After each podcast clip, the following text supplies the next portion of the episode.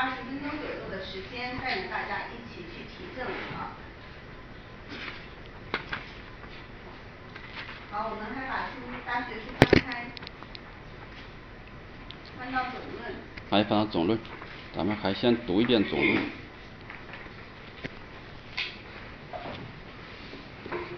好，我起个头啊。大学之道开始。大学之道，在明明德，在亲民，在止之善。知止而后有定，定而后能静，静而后能安，安而后能虑，虑而后能得。物有本末，事有终始，知所先后，则近道矣。故之欲明明德于天下者，先治其国；欲治其国者，先齐其家；欲齐其家者，先修其身；欲修其身者，先正其心；欲正其心者，先诚其意；欲诚其意者，先治其知。治之在格物，物格而后知至，知至而后意诚，意诚而后心正，心正而后身修，身修而后家齐，家齐而后国治，国治而后天下兴。自天子以至于庶人，一是皆以修身为本。其本乱而末治者，保矣；其所厚者薄。而其所薄者厚，谓之有也。此谓知本，此谓知之至也。好，好，到这里啊。今天呢，我们继续讨论这个格物致知，这应该算是第四讲了。因为这个格物致知这个问题非常重要，所以我们多花一些时间。上一次这个格物致知，我们。把它归结到就是心，就是修学其实是在修我们这颗心。这个心呢，到底修什么心？我这个心用修吗？我现在用的心，我现在用这个心是对还是不对？是好还是不好？我这个心需不需要修？这个问题要搞清楚，因为这个我们通过三讲啊，这个格物致知三讲之后呢，我们归结到其实修学它的一个总的原则或者根本就是修我们这个心。到底把这个心修成什么程度，才算是你修好它？就是把你的心修成修成如如不动。所以你看我们现在这个心，它不是如如不动，它是动来动去的。把这个动来动去的心修成如如不动，才算是把心修好。所以，所以修学啊，不是一蹴而就的，大家要做好这个准备。因为把一颗乱动的心修成一个如如不动，那没有几十年，没有几十年。甚至是几百年啊，几百年咱都不要谈了，咱这一辈子啊，最多几十，没有这几年的功夫的话，这个心呐不好办的。所以我们看看这个《西游记》到底在讲什么，《西游记》其实就在讲这么一件事情。可惜我们把《西游记》当成一个给孩子看的比较好玩的一个小说，现在小说也不看了，都是看电视剧。后来对这个《西游记》啊不断的改编，有什么又拍成又拍了《大闹天宫》，又什么拍的，越来越背离了这个最初做《西游记》的那个人的他的他的内在的一个原来的一种想法。传说这个《西游记》也不是吴承恩所做，说做《西游记》的这是一种说法呀。真真假不知道，有人说其实做《西游记》的是那个叫丘处机，是道家的一个几代宗师。丘处机做的《西游记》，这是一种说法。大家对丘处机不知道了解不了解啊？这个人可是道家学派一个很高的一个人，可以称一代祖师了。他说他做的《西游记》，整部《西游记》在讲什么？就是把一颗心修得如如不动。当然，那个主人公就是孙悟空。孙悟空其实只是一个象征，这个象征就是，就是那个躁动不安的心。所以我们经常有个词叫“心猿意马”。那个猿不就猿猴吗？就是孙悟空。你看我们的心像不像孙悟空？我们仔细看一看自己的心，很像孙悟空啊，因为他好像上蹿下跳，没有一刻安宁。这是我们现在心的状态。我们这一天之中能让自己的心静下来，静那么一段时间，其实很难的。所以我们现在的心呢，如果你不经过修学的话，这颗心一定就是个心猿。所以孙悟空只是个象征。他通过这么一个故事啊，你后来孙悟空成佛了，成为斗战胜佛以后，那个时候孙悟空他的心才如如不动。原来他这个心动来动去的时候，是不是给他加了个紧箍咒啊？后来他成佛以后，那个紧箍咒还需要吗？成佛以后，他孙悟空自己并不知道，他他问观世音菩萨，他说我现在呢都成佛了，我这个紧箍咒也不需要戴了吧？这个观世音菩萨说，你摸一摸还有吗？他摸的时候，发现就就没有了。因为当心不动的时候，紧箍咒的作用无非是你的心乱动，我约束你一下。现在呢，你的心都已经不再动了，当然也不需要这种约束了。所以啊，整部修学其实就是这么一个事情，就是如何把这个躁动不安的心猿意马的心修成修成如如不动。不管是什么境界都不动，我不管遇到什么境界，我的心都不动。我不动这个心，不代表我不去做事。我不动这个心，我照样去做事，只不过这些境界都不能动我的心。如果一个人能做到这个地方啊，就是 不管什么境界现前，自己的心都不为所动。那就修成了。现在我们说那些圣人，什么是圣人？这就是圣人。我说我我成圣成贤有希望吗？你觉得成圣成贤的标准是什么？就是这个心。他也不是在外边给你展现个什么，他就是你你的这颗心，看你动不动了。境界向现前，你到底动不动？你要是不动。就修成了。你要是动，那没有修成。现在放一亿，在这一放，说谁拿走是谁的？你动不动啊？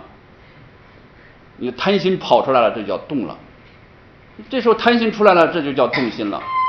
如果说你，你看着这一亿，而且有人对你说谁拿走就是你的，你拿走就是你的，你的心也不为所动。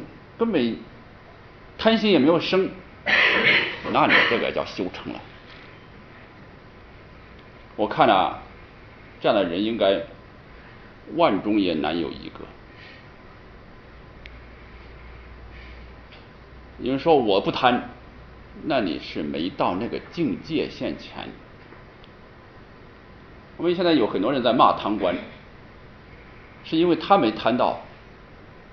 他也没资格贪，他也没能力贪。等到他在那位儿上的时候，他有能力了，他现在可以贪的时候，你看他贪不贪？所以你在骂别人的同时，你想想你自己会不会真的如此？你别骂别人了。但是现在我们这个时代啊，很多人在一起谈谈起来就是骂来骂去，你自己确实做到不贪吗？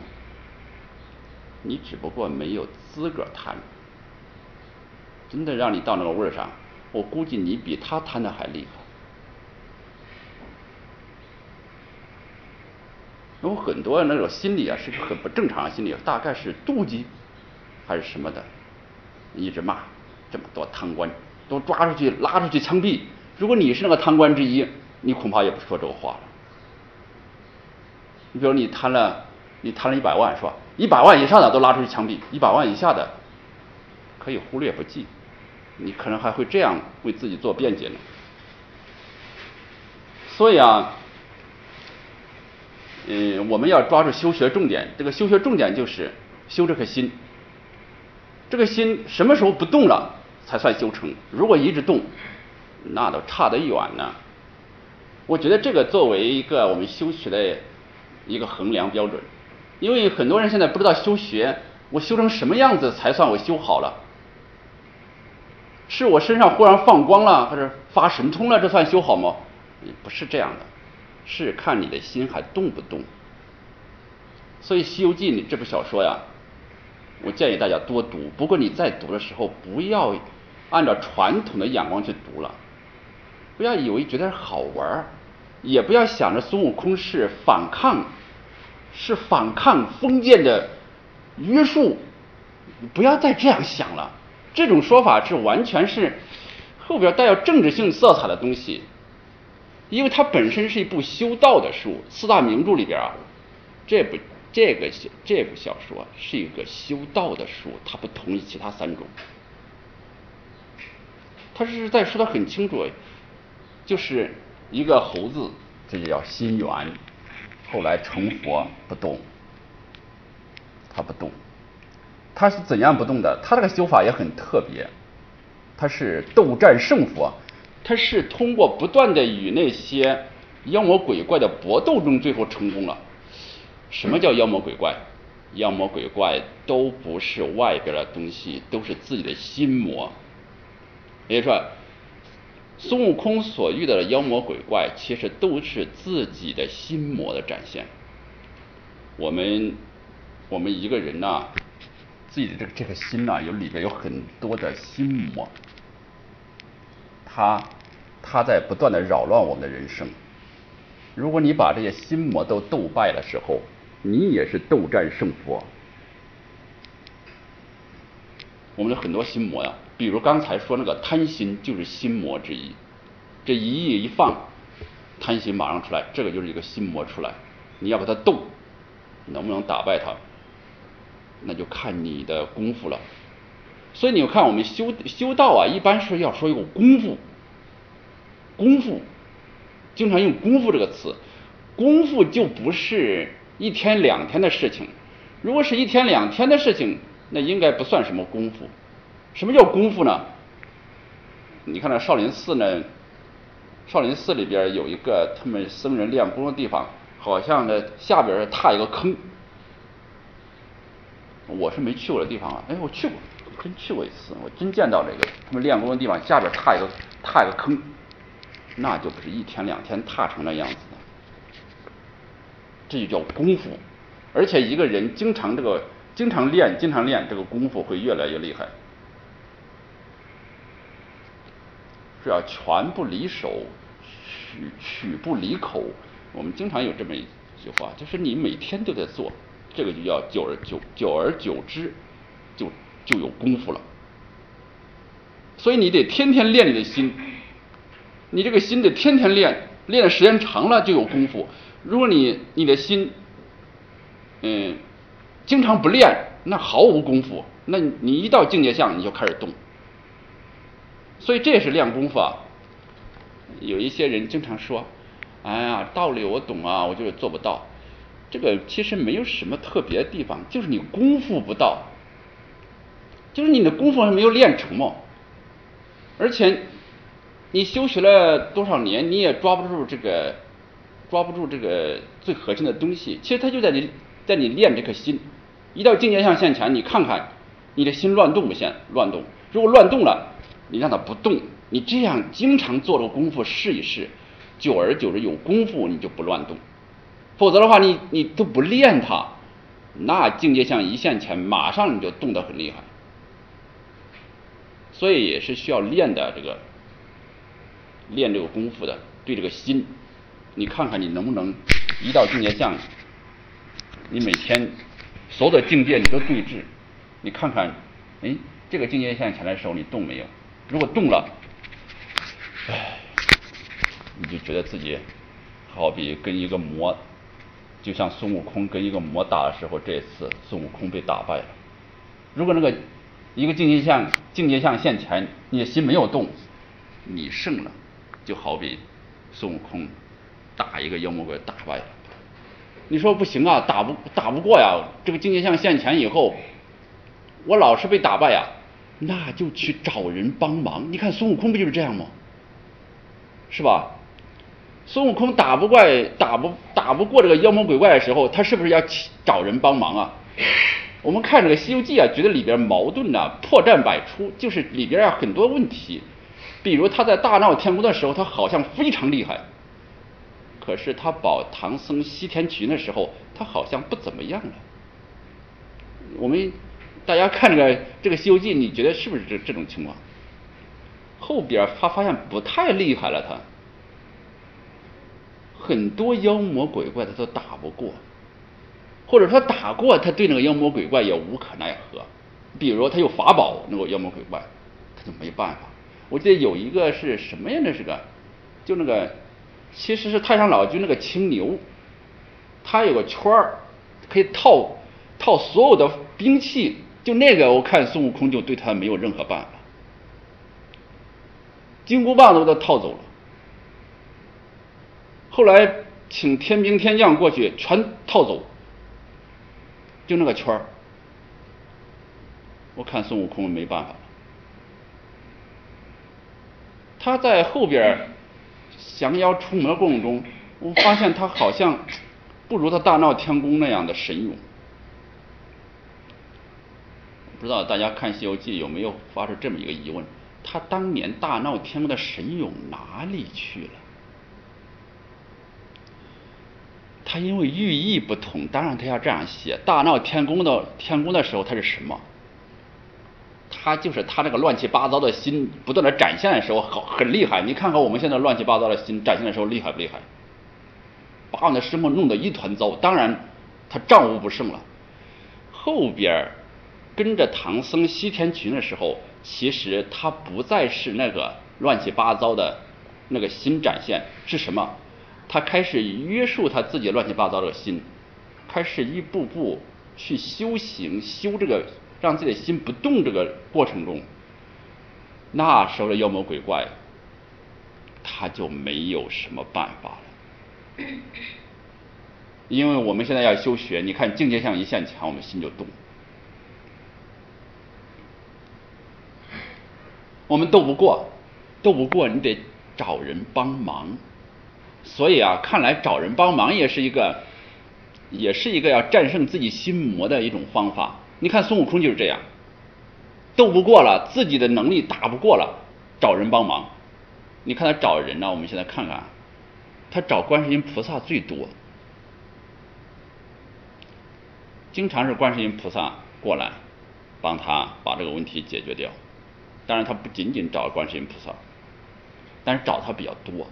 所以大家要应该多念观世音菩萨圣号，就是你实在斗不过了，你的心魔你实在是没办法了，你多念观世音菩萨圣号。为什么？观世音菩萨原来发过一个愿，叫闻声救苦，或者寻声救苦。你说这是真的假的呀？有没有观世音菩萨呀？如果你对这个还怀疑的话，那那你也别找他帮忙了。有的，你多念观世音菩萨圣号，因为他是寻声救苦，多念念，或许有些问题会解决。你要相信这个。你说不信啊？不信，那你就你等于不找观世音菩萨帮忙，那你找谁？你说我也不知道找谁，那你斗不过，你还是自己在那烦恼，没有办法，你斗不过的。有些妖魔鬼怪。那个妖魔鬼怪不是别人，是自己的心魔，是自己的内心的东西，你斗不过的。其实孙悟空这一路上啊，我发现他很不厉害，因为他在这个九九八十一难里边，这些妖魔鬼怪，他能真正打败的不多。你去看看《西游记》啊，真不多。很多时候他都没办法，他他只有找人帮忙。我看他他后边啊，他他不断的找人帮忙。就这刚才讲那个那个弄个圈那个圈乾那个是个乾坤圈吧，能够套那个，他最后没找谁了？找太上老君了。太上老君原来对他都没有办法呀。太上老君原来他他那那个心厉害的时候，他让太上老君对他有办法没有？他就偷吃他的金丹炼丹，把他弄到炼丹炉里边炼他，结果练成火眼金睛。那时候太上老君对他有办法吗？那为什么到后来你看太上老君那个圈都他都没办法？那以前我说这个《西游记》自相矛盾，就是那以前的时候为什么不用圈把他的金箍棒给他套走？就大闹天宫的时候啊，为什么不那样写？那时候让太上老君把那种圈把他金箍棒套走，我看他还有什么办法？那那时候他不这样写，为什么？他在大闹写大闹天宫的时候是说人的这个心如果没有修学之前，你看他多么厉害。他是在强调这一点的。可是你在修学的时候遇到自己的心魔，你好像就没那么厉害了。他不断的找帮忙啊，最后终于修成，不断的战胜自己的心魔，最后他全战胜了。斗战胜佛，我觉得斗战胜佛含义就是这样。斗战胜佛，经过一番斗战以后，胜了自己的心魔，成佛了。所以啊，所有的修行就是修我们这个心，从一个心猿意马的心修成如如不动的心。庄子也曾经说过这么一句话，叫“庄子说，举世誉之而不加劝，举世非之而不加沮。”他也说过这种话，这两句话其实也在说的人的心不动的，还是说心不动啊？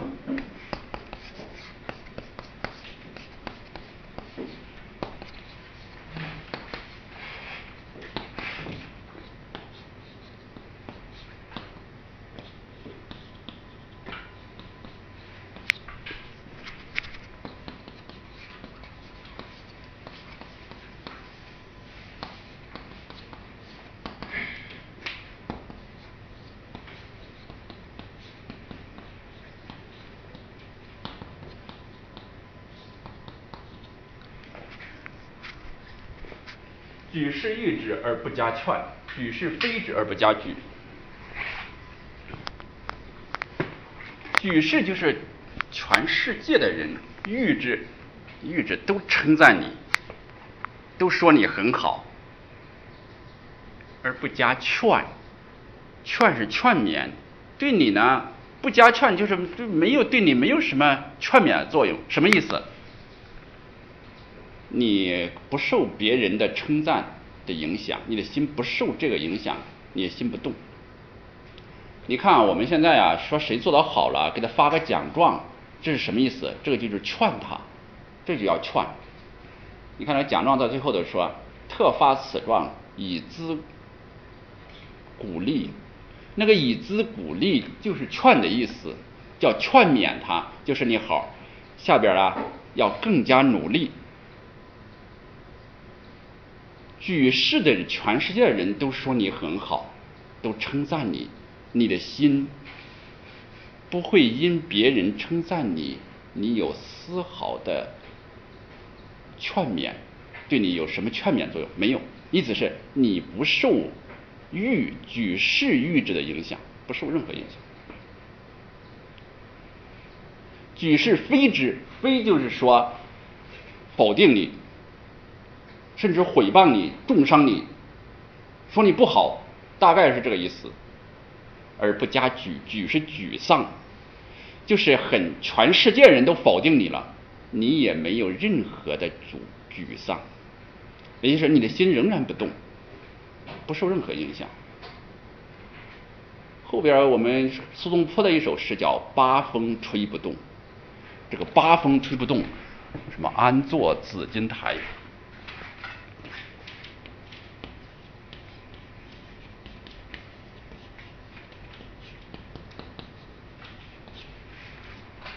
这个八风吹不动，也是指的这个心不动的状态。八风啊，大家可以查一查，大概就是什么毁誉、利害、称称讥，就这些。也就是有人说你好，有人说你不好，有时候对你有利，有时候对你有害，但是这些风吹过来对你都没有任何影响，叫吹不动，根本不受任何影响，这就叫心如如不动的状态。其实圣人与我们一般的人的不同是，圣人的心不动，我们的心动。如果你的心稍微不动一些，你就比一般的人高一些。我们呃分出一些呃儒家里会说这样啊，圣人、贤人、君子、小人。嗯，你看儒家里边会讲这些，有这些概念啊。不知道大家说什么人才叫圣人？有没有标准？比如什么人啊？什么样的人叫圣人？什么样的人叫贤人？什么样的人叫君子？什么样的人叫小人？我现在你自己反躬自问自己啊，我现在算是，当然圣人，我可我感觉自己不行。我现在是还属于小人呢，还属于君子啊？我现在算不算君子呢？你可以问问自己。如果你不知道标准的话，你自己对自己无法进行界定。你现在到底是属于什么？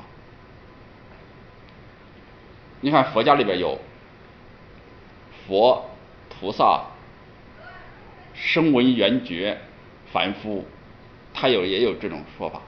道家里边真人、智人、真人、智人，他他他有。他也有这种种种的说法，其实都是以心来定的。呃，我们长期来这个修学啊，以为把一些外在的东西搞得搞得有点神乎其神，有点玄。你觉得圣人长啥样？现在有没有人认为圣人长得跟我们不一样？圣人长得什么人？什么样？如果孔子在世，你说到底长什么样？圣人，这是圣人啊。大家公认圣人长什么样？一看啊，原来跟我一样，一个头，两只眼睛，一个鼻子，一个嘴，跟我一。那你觉得应该是什么样？他总不能头上长了两个头，或者说四只眼睛，八个鼻子，他总不能是这样长的。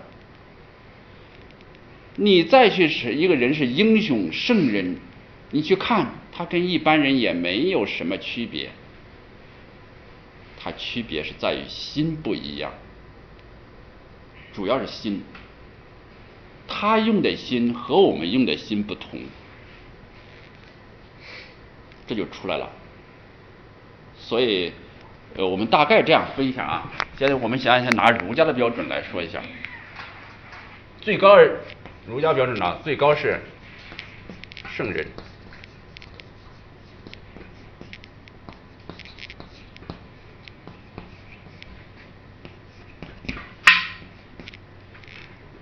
看啊，圣人心如如不动的人，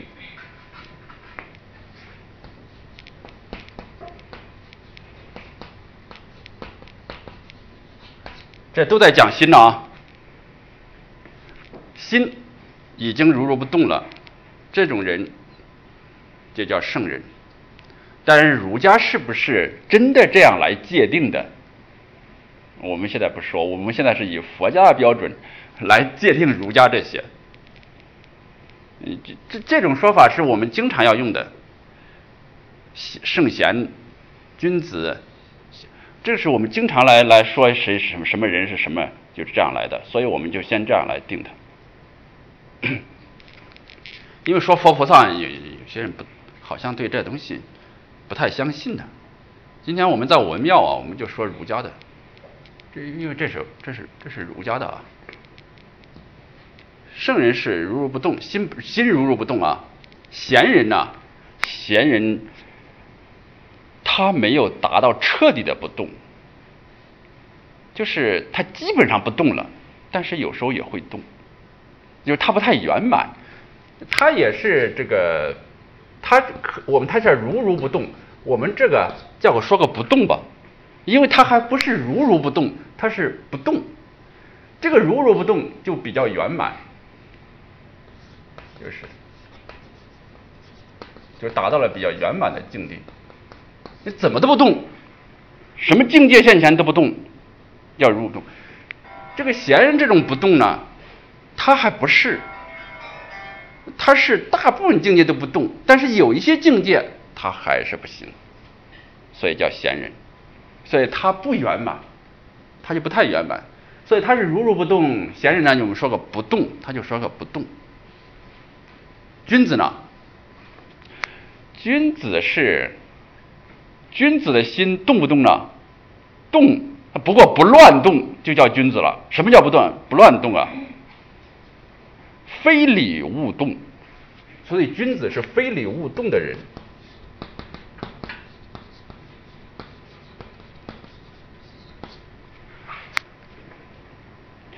君子知道自己的心什么时候该怎么动，或者不动。他清楚这个叫非礼勿动的人叫君子。哎，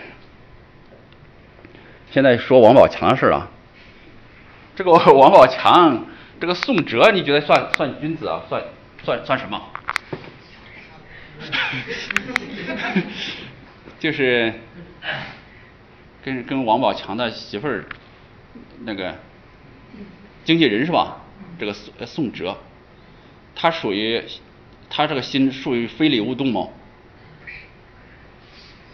他这个事情他该做吗？这两个人，包括王宝强的妻子，还有这个经纪人宋哲，都不是非礼勿动的人，是吧？如果是非礼勿动的人，他俩这个事情就没有了，就没有他俩这个事情了。他俩都不叫非礼勿动，他俩是恰恰是乱动的人。乱动的人，所以什么叫小人呢？小人就是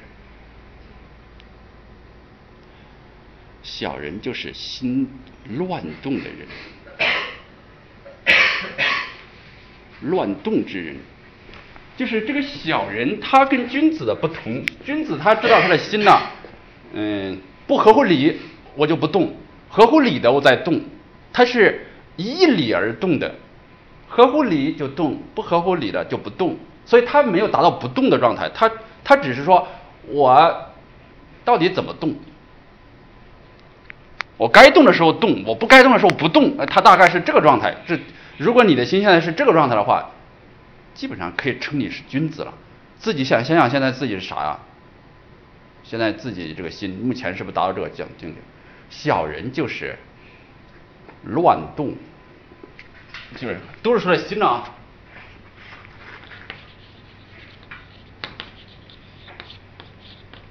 乱动不安。当然了，这这里边有一个共性的东西，叫心。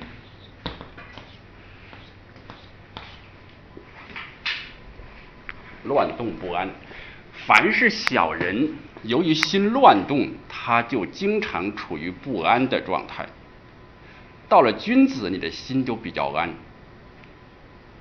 因为君子知道自己什么心该动，什么心不该动，他当然平常他比较安的心，属于安的状态。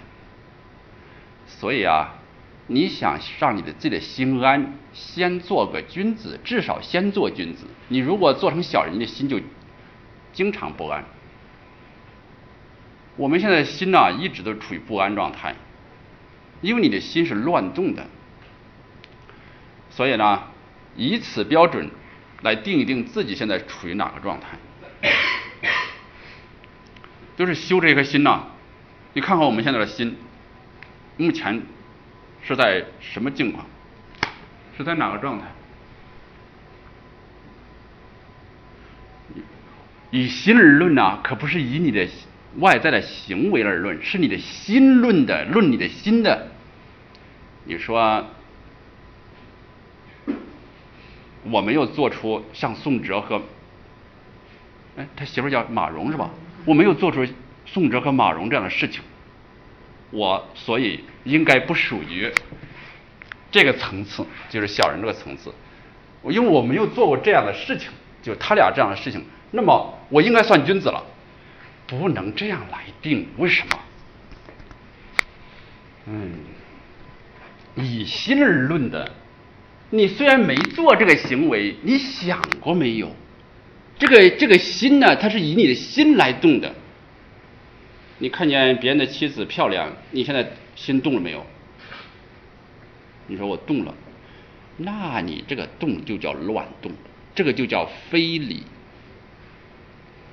但你说我动了这一念，动了一念，我下一念我马上不动了。看来你的功夫有点欠缺，你刚开始应该根本都不动才可以。你说，那我现在属于什么？你正在向君子的目标前进。至少说你你要你第一念动了之后，第二念你不动，马上哎呀这不能乱动啊！你你不动了，这说明你正在修学，正在向君子的目标前进。你最好争取有一天。根本都不动，连那一念也没有。那你要是这样，那你现在就可以成为君子，因为什么呀？那是不能动的。那那你那那那是别人的妻子，你不能动。那个什么叫小人？动了那一念以后，又不知道节制，还让那一念继续继续下去的人，就叫小人。他可能啊没有能力得到他，但是他天天想，或许也没有做出这个事情，不过天天想，你这个就叫小人，这就叫乱动不安的心。不是说你做了这个事情，你做了个事情，连行为上都做出来了这个事情，那你是名副其实小人。所以我们现在可以界定为，呃，这个王宝强遇到两个。这四个里边是哪？他遇王宝强遇到了两个两个小人。如果王宝强遇到君子，都都没有王宝强这件事，都没有这件事。遇到两个小人，我估计现在你说宋哲是小人，宋哲听了之后，宋哲还不同意呢。每个人自我感觉都很良好的。宋哲有时候还是会这样辩解：我们在追求伟大的爱情。这这很多人呢，他都会这样辩解的自己。他遇到一些事情呢，他都要为自己维护。啊，说你们中间也什么也没有什么爱情，我们我们有爱情，他就会这样说呀。那你觉得西门庆也可以这样讲啊？她那么漂亮，嫁给你这么一个三寸丁枯树皮。那不可惜了，我是在拯救她，他是在拯救潘金莲，嗯，能不能去这样讲啊？那如果这样讲的话，那那谁都可以弄一套说辞，都可以这样。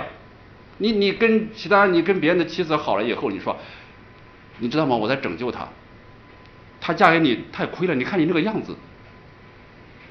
我现在要想让她过上幸福生活，我们都可以这样讲。如果这样讲的话，那不乱套了吗？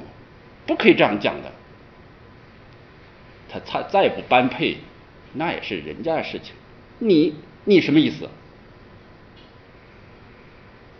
你没有管住你自己的心而已，你你还要怎么样？你说白说说来说去，你没有管管住你自己的心。你不要再为自己弄一套美丽的说辞，还是没管好自己的心。大家现在啊，我。在我们再想一个人，周恩来，你觉得是在哪个大层次？因为我现在我这一段晚上都是在家，我看这个《海棠依旧》这个电视剧，不知道这个电视剧大家看了没有啊？看了，《海棠依旧》这个电视剧啊，我建议大家好好看一看。呃，因为有时候我们这个对于经典有些句子实在搞不清他说什么，不过那个电视剧它塑造一个人物形象以后，你就会搞清楚。它经典有时候在讲的是哪些东西？海棠依旧，它当然是说周恩来的。你觉得周恩来是在哪个层次？我们现在看周恩来的心，你就看他的心呢在哪里？你属于现在属于哪个哪个情况啊？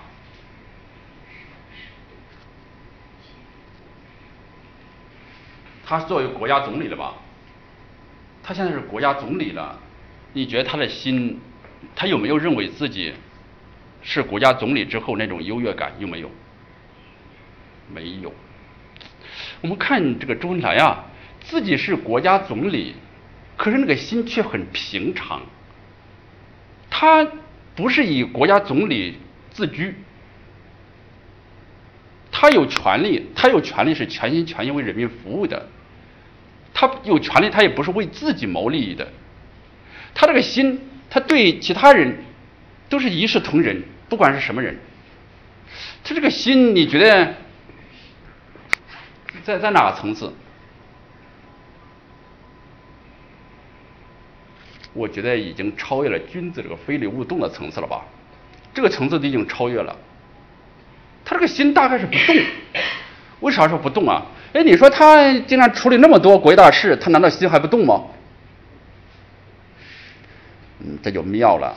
我们老师有时候体验不到什么叫不动而动，这个就叫不动而动。周恩来的心其实是不动的，但是他去处理国家大事同样要动。不过他这个动叫不动而动，请问他有什么变化呢？他没有什么变化。他。革命战争时期那个周恩来，与现在国家总理的周恩来，他有什么变化？他的心有没有变？没有动。他原来在家做儿子的那个周恩来，与现在做国家主席的周恩来，比如他对他自己的亲人，就是他那个八神母，他小时候是如何看待八神母？他现在作为国家总理了，他又是如何看待八神母？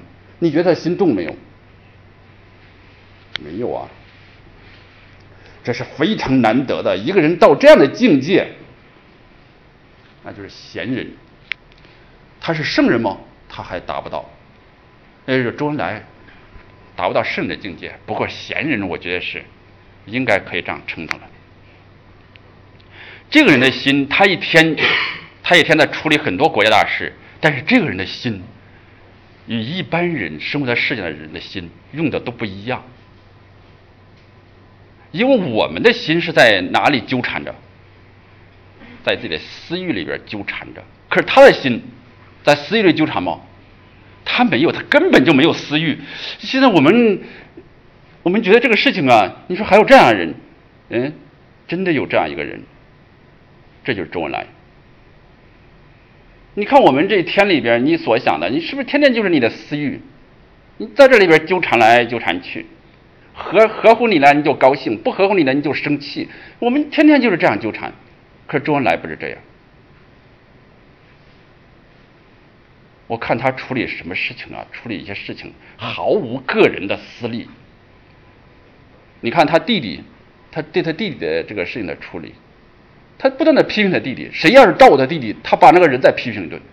不要因为他是周恩来的弟弟，你就要怎样善待他？这样一个人呢，心里装的都是国家，都是人民。这样一个人，他从他原来为中华崛而崛崛起而读书那样的一个人，那个心，一直到他成为国家总理，他作为总理，他可以为人民服务的时候，他始终如此，他的心不动啊。我说这个不动是指的这个不动，不代表说他去处理国家大事的时候心还不动。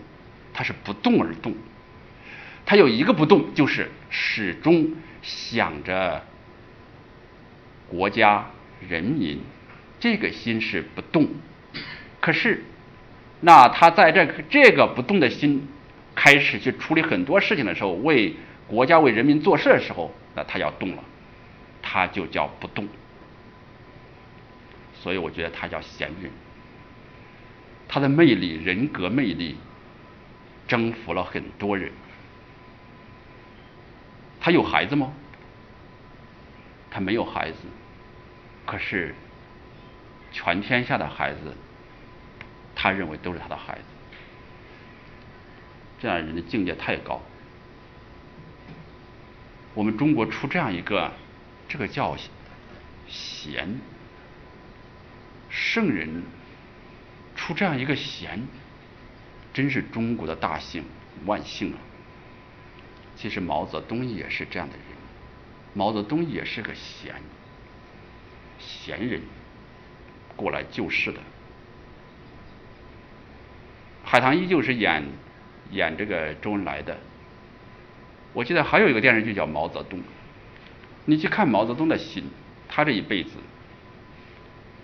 我们现在一些做官的，到了一定的地位，天天为自己的亲戚朋友、自己的孩子、为家人天天谋划着要怎样，可是这些中央领导人，他们的心跟这些做官的人都不同，他们不为自己的子孙去谋划。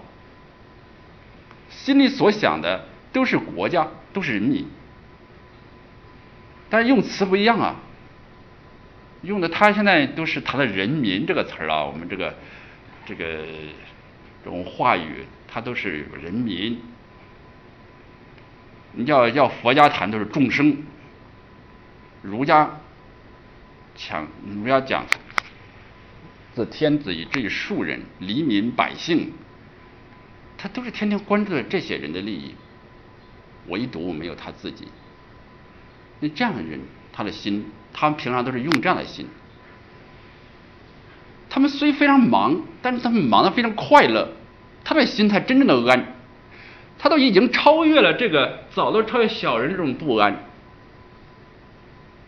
你觉得他心还不会不安吗？他不会，他每天活得非常的充实。所以他是这样来用心的，这样的人，当然他就有人格魅力。我原来看资料啊，就是那个尼克松，是你刚开始与中国建交的，是不是尼克松啊？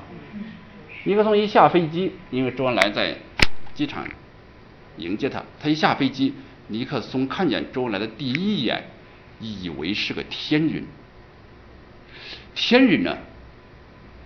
就是他当时有有些恍惚，他看到站在这个他面前这个人，有点腾云驾雾的感觉，那是他最初的那个一个出现一个幻觉。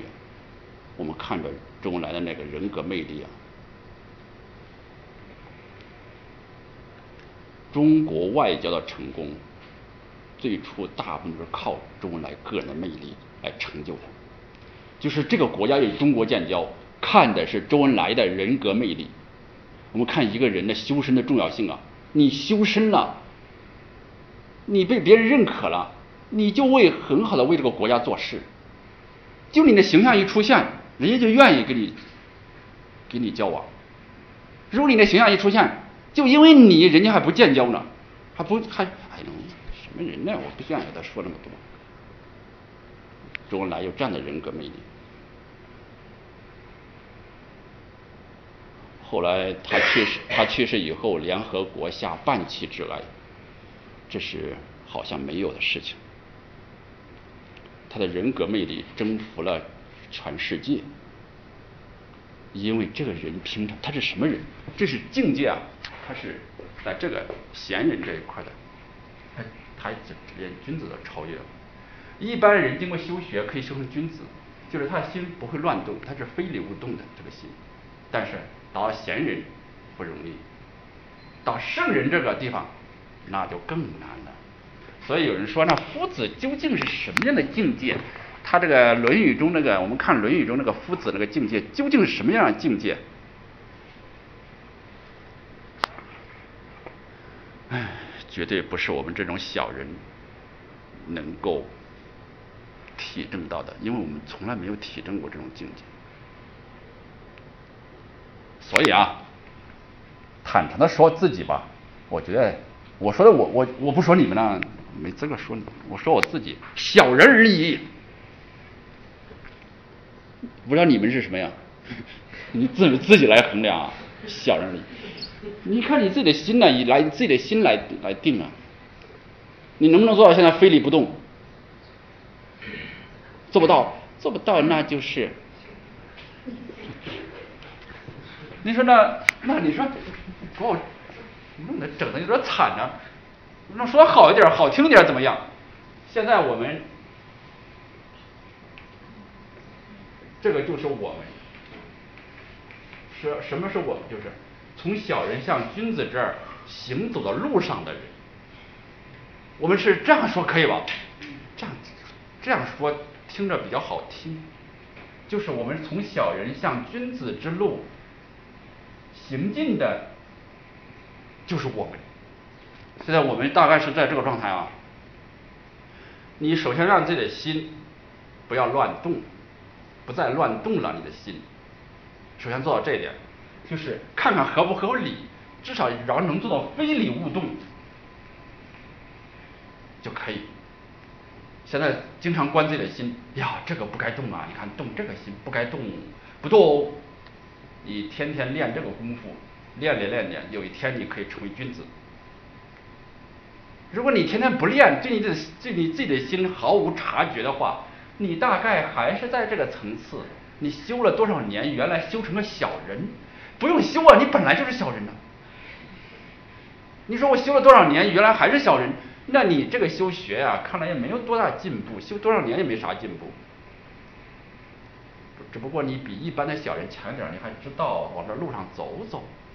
不过走走，你走了两走了两步，又退三步。你这个样子，多少年也没有大的进步，所以我们现在界定吧自己界定好啊，界定在哪里？我觉得我们就在就在这个地方。如果大家现在还来修学，修学这个文化，愿意修学的话，大家应该都在从小人到君子这条路上。至于你走的走，当然这不一样啊，有的才走到这儿了，有的刚这儿才才才刚刚起步。你说你那个不修学人呢？不修不修学人可能连起步还没起步呢。那有的已经走到这儿了，快了都快到了，有的。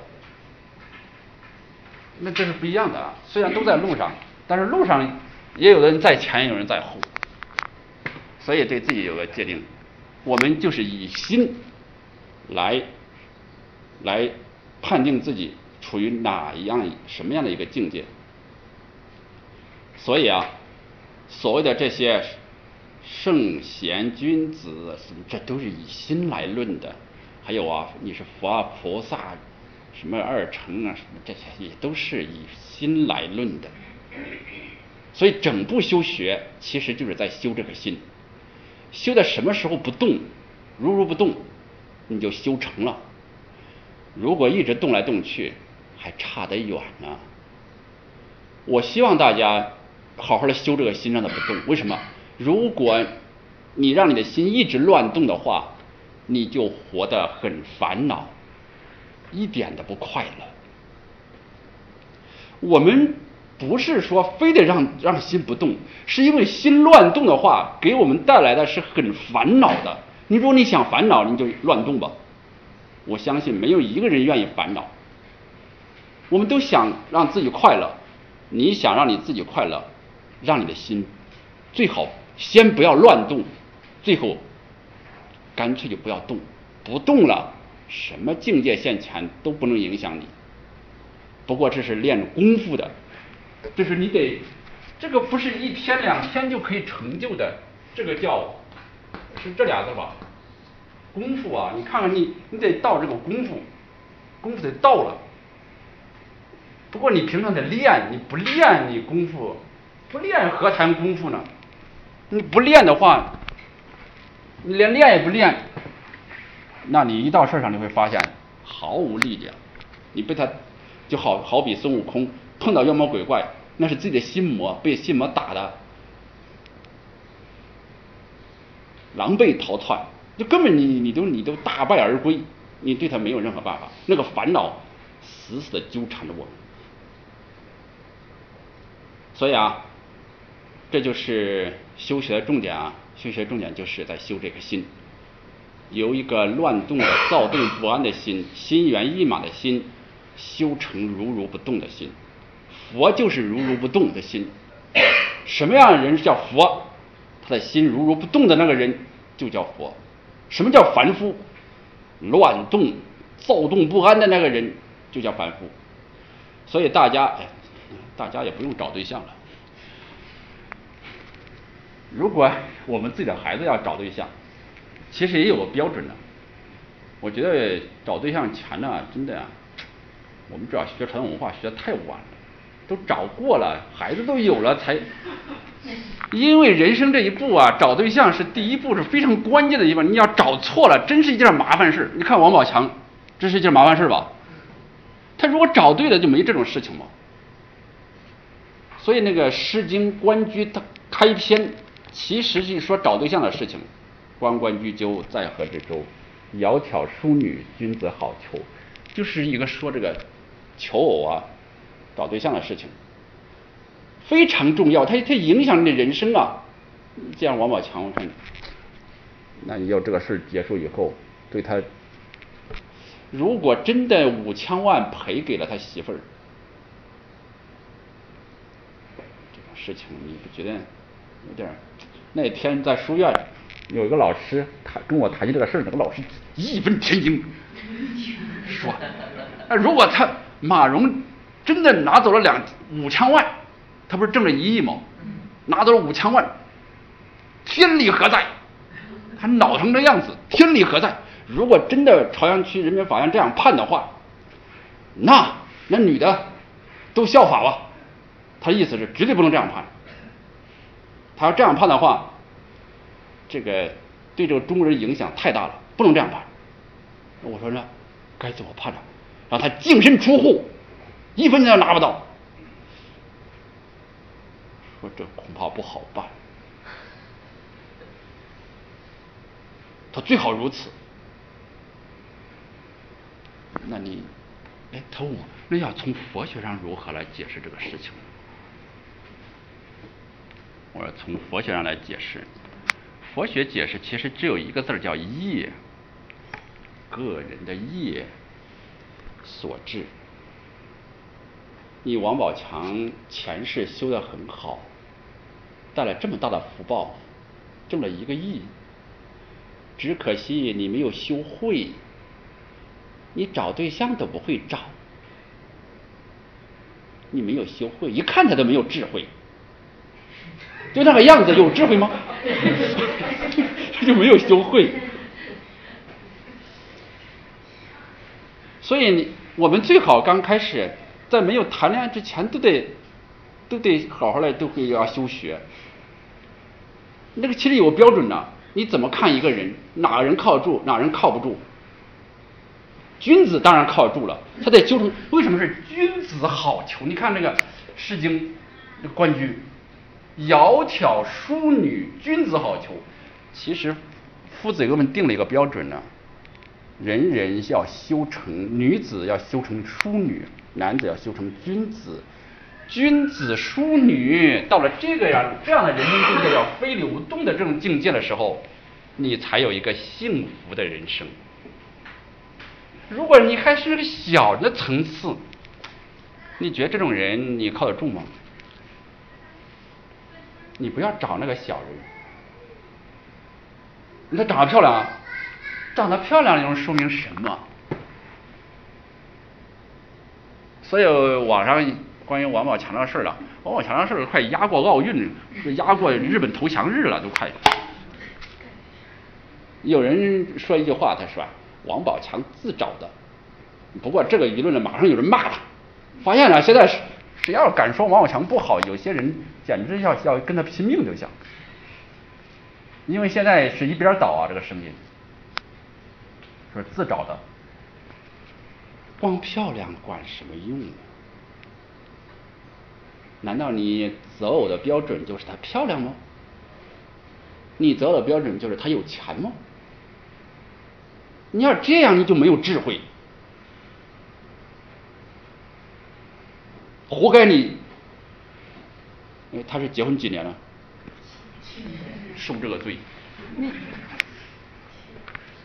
那是个什么人？那不是淑女。那你非得找他？哎，其实你也不是君子。哎，不过王宝强这个人吧，看看呢，他基本上还算是一个，我我不敢说他是君子啊。他这个人的做人呢，大概还是在也是路上。他是不是修学传统文化不好说。不过他这个人，他心应该不是乱动的，是吧？这个人还是老老老实本分的啊，他不是乱动的那种人，不是这种乱动不安的状态。到君子没有，但他那种我觉得他也达不到。不过他这种人做人，我们比较靠住了啊。一个人能这样做，就是老实啊、本分啊，不乱动啊，这个都都已经靠住了。可是他没有智慧，他却找了一个小人。那你活该如此。有人他有一个人评论就是这样，他活该他如此。我有的说有点无情。那你那你要非要找他，那能找吗？那是个什么人？那是个乱动不安的人。你找了那么一个，所以有些女子虽然漂亮，却都是乱动不安的小人。你非得要找她，那你将来就不好说了。你说那那我到底找什么？她漂亮不漂亮不是那么重要，她心不乱动。能够达到非礼勿动这种君子，那在作为女人来说就叫淑女。如果是这样，她不漂亮，你将来都有一个幸福的人生，你跟她过日子就有一个幸福人生。有些女子啊，忍辱负重在家里边，呀撑起来，很多事呢撑起来。你遇到这样一个女子，你不觉得很幸福吗？你找一个天天在外头花枝招展。结果被那个人，被被很多西门庆天天盯着，这算什么？你觉得这样的日子过着什么意思？我看这个 王宝强的媳妇儿，我看着晒出来的图像啊，晒晒他的照片了，我看大概天天就把自己弄成那样。一个人呢，欲望膨胀。心乱动不安，才会天天追求这些，描眉、化妆、整容，天天就是天天搞这些，购物疯狂购物，就天天弄弄这些东西，欲望，这样的人，那个心是什么样子？我们想可想而知啊。所以啊，有人说他不值得什么，不值得同情。你没有智慧，自己没有不会找。现在呢，我们已经找好了，就这吧。但是你心也别乱动啊！现在你现在这个守轮守着五轮大道都守好了，你别别乱动了，就这样吧。不过啊，如果现在自己的成为一家人那个人，你要是对他不满意的话，我觉得学佛比较好。学了佛以后，别管人。学佛要学会不管人。他弄他的，他天天那样就像他那样，那又管不住。我们我们会发现一个事实啊，就是其实你想管，你也管不住别人。你想管他，他还想管你呢。最终是谁也管不住谁，最多要尊重。想不吵架就尊重他就行了。比如说你这现在啊，很多意见不统一，怎么样？不想发生争执，随顺他就可以了，那就没那么多事儿。你要说不行，必须按照我的来，他说我按照我的来，那你们俩这个家里边就就天天争执不断。其实啊，你这样要求他，他这样要求你，谁也没有改变什么。那这就已经是这样了。哎，我们休息一下吧。我们先活动一下，喝点水，然后一会儿我们在院子里由李健教练带领大家训练一拳。